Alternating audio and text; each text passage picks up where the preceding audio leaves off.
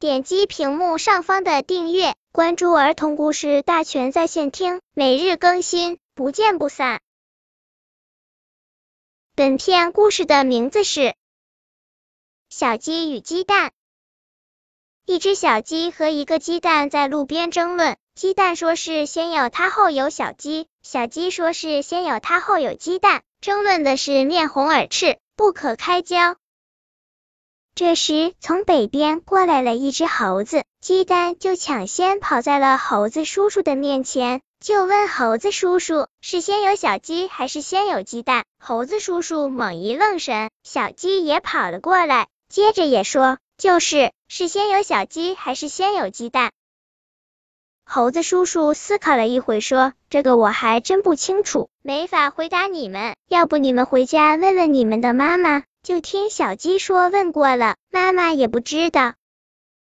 又停了一会，从南边过来了一只羊，拉了一车白菜还有萝卜。杨伯伯累的是满头大汗，刚想着去坐下来休息一会，就看见小鸡还有鸡蛋一起跑了过来。就听小鸡说：“杨伯伯，你说是先有小鸡还是先有鸡蛋？”杨伯伯就说：“你们问这个干啥？我们就是想知道到底是先有谁。”鸡蛋说是先有它。杨伯伯想了一会，说是先有小鸡。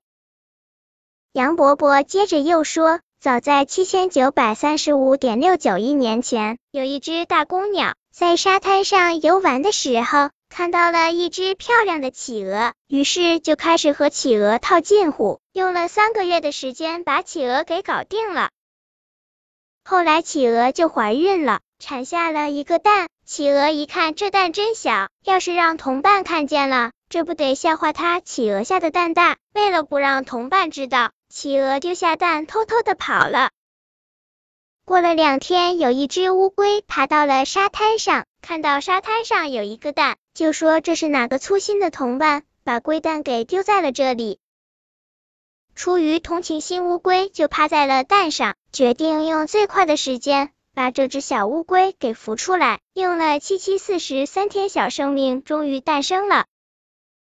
乌龟一看，吓了一跳，这不是乌龟呀！乌龟就开始问他：“你是谁呀？你妈妈叫什么？你爸爸叫什么？”只见小生命摇头不回答，一个劲的在叽叽叽的叫唤。乌龟就说：“你鸡也不行啊，我也不能喂你呀，你又不是俺里后代，你连名都没有，我咋称呼你呀？要不这样吧，你不是一个劲的在叽叽叽，要不你就叫鸡吧。”就听小生命说：“中我也该有个名了。”后来才开始有鸡了。本篇故事就到这里，喜欢我的朋友可以点击屏幕上方的订阅，每日更新，不见不散。